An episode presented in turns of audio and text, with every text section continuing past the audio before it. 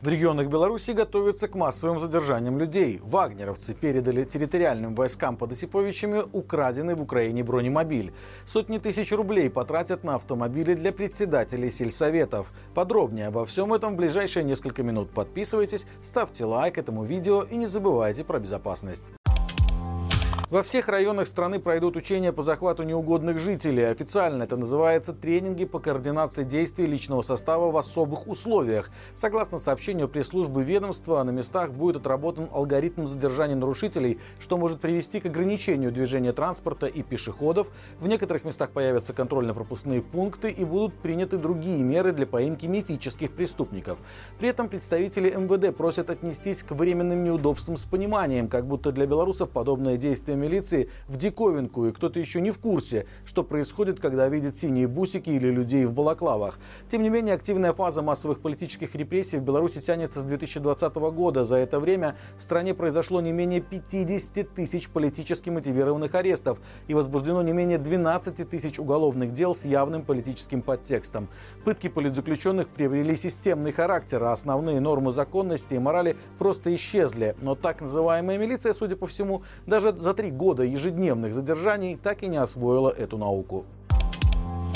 На тренировках территориальной обороны могут использовать захваченный в Украине бронемобиль. Как сообщает белорусский Гаюн, на полигоне Осиповичский чиновникам продемонстрировали действия подразделения теробороны по отражению атаки условного противника. На фото с маневров оказался бронеавтомобиль производства украинской компании «Автокрас». Согласно каталогу, эта машина похожа на «Крас Кугуар», предназначенная для перевозки и защиты личного состава. Мониторинговая группа отмечает, что ни белорусские военные, ни силовики никогда такой автомобиль не закупали, поэтому поэтому есть вероятность, что этот кугуар могли захватить головорезы из Вагнера на территории Украины. Жители Гатова задержали каратели за то, что сделал замечание человеку с шевроном Вагнера на одежде. На покаянном видео задержанный говорит, что на почте увидел человека с символикой наемников и красно-зеленым флагом, после чего начал снимать его на телефон и якобы оскорбил. Человек с шевроном пожаловался в чат-бот карателей, и мужчину забрали. На видео заметно, что парня избивали. В каком он находится статусе, до сих пор неизвестно. Напомним, в июле парламентская ассамблея ОБСЕ признала ЧВК «Вагнер» террористической организацией. Такое же решение приняли Литва и Франция. США определили ЧВК как транснациональную преступную организацию. Почти 300 тысяч рублей потратят в Рошанском районе на приобретение служебных автомобилей. Тендер объявлен межотраслевым центром для обеспечения деятельности бюджетных организаций. Всего планируется закупить 6 легковых машин почти по 50 тысяч рублей каждая. Итого 300 тысяч. Согласно техническому заданию, покупают седаны с механической коробкой передач и полуторалитровым двигателем. Судя по тому, кто будет рассчитываться за автомобили, на легковушках будут кататься председатели Андреевщинского, Боздовского, Заболотского, Задровья Ленинского, Ореховского и Смольянского сельисполкомов.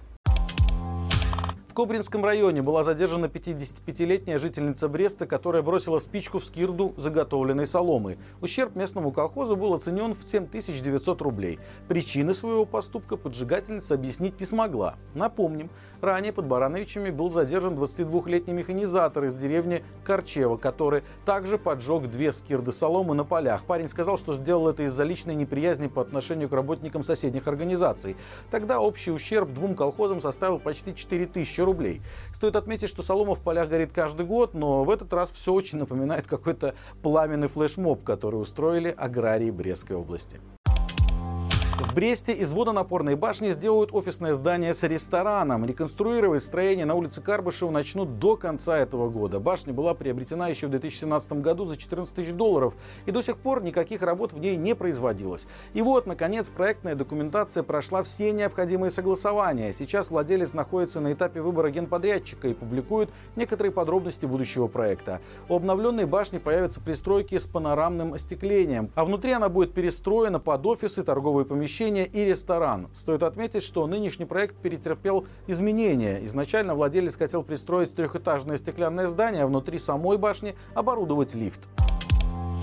Друзья, по будням на нашем канале выходит рубрика «Горячие комментарии». В новом выпуске обсудили, что теперь в Беларуси могут отказать в трудоустройстве каждому, кто имел даже административное правонарушение или обращался за получением иностранного документа.